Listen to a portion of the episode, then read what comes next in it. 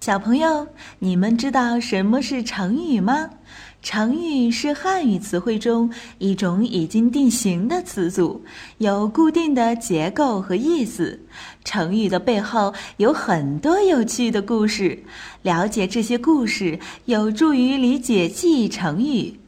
万能的一休哥总是停不下学习的脚步。这不，这一次他就来到了成语王国，为小朋友们讲述各式各样的成语故事。还等什么？快来听吧！班门弄斧。鲁班是何许人也呀？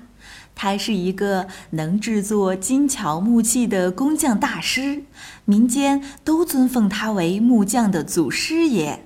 有一天，一个年轻的小木匠走到一个大红门的房子前，举起自己手里的斧子，说：“我这把斧子可厉害的很，不管是什么材料，到我这儿，咔嚓一弄，就能做出美丽无比的东西来。”大家听后都觉得他的口气太大了，就问他：“你看你身后的大红门怎么样？你做得出来吗？”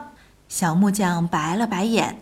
告诉你们吓一跳，我的师傅名头大着呢，那就是木匠大师鲁班。就这么简单的一个大红门，还能难倒我不成？我挥一挥斧子，做出来的比这个强百倍。大家听了哈哈大笑，哈哈，你就在这吹牛吧，都到了鲁班先生的家门口还吹呢。这就是他的家，这门就是他的作品。小木匠听完，赶紧夹着斧子逃跑了。谁敢在鲁班门前卖弄使用斧子的技巧，那就相当于在大行家面前显示自己的本领。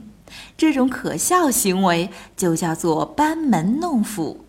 小朋友们，我们可得谦虚谨慎，切莫班门弄斧呀。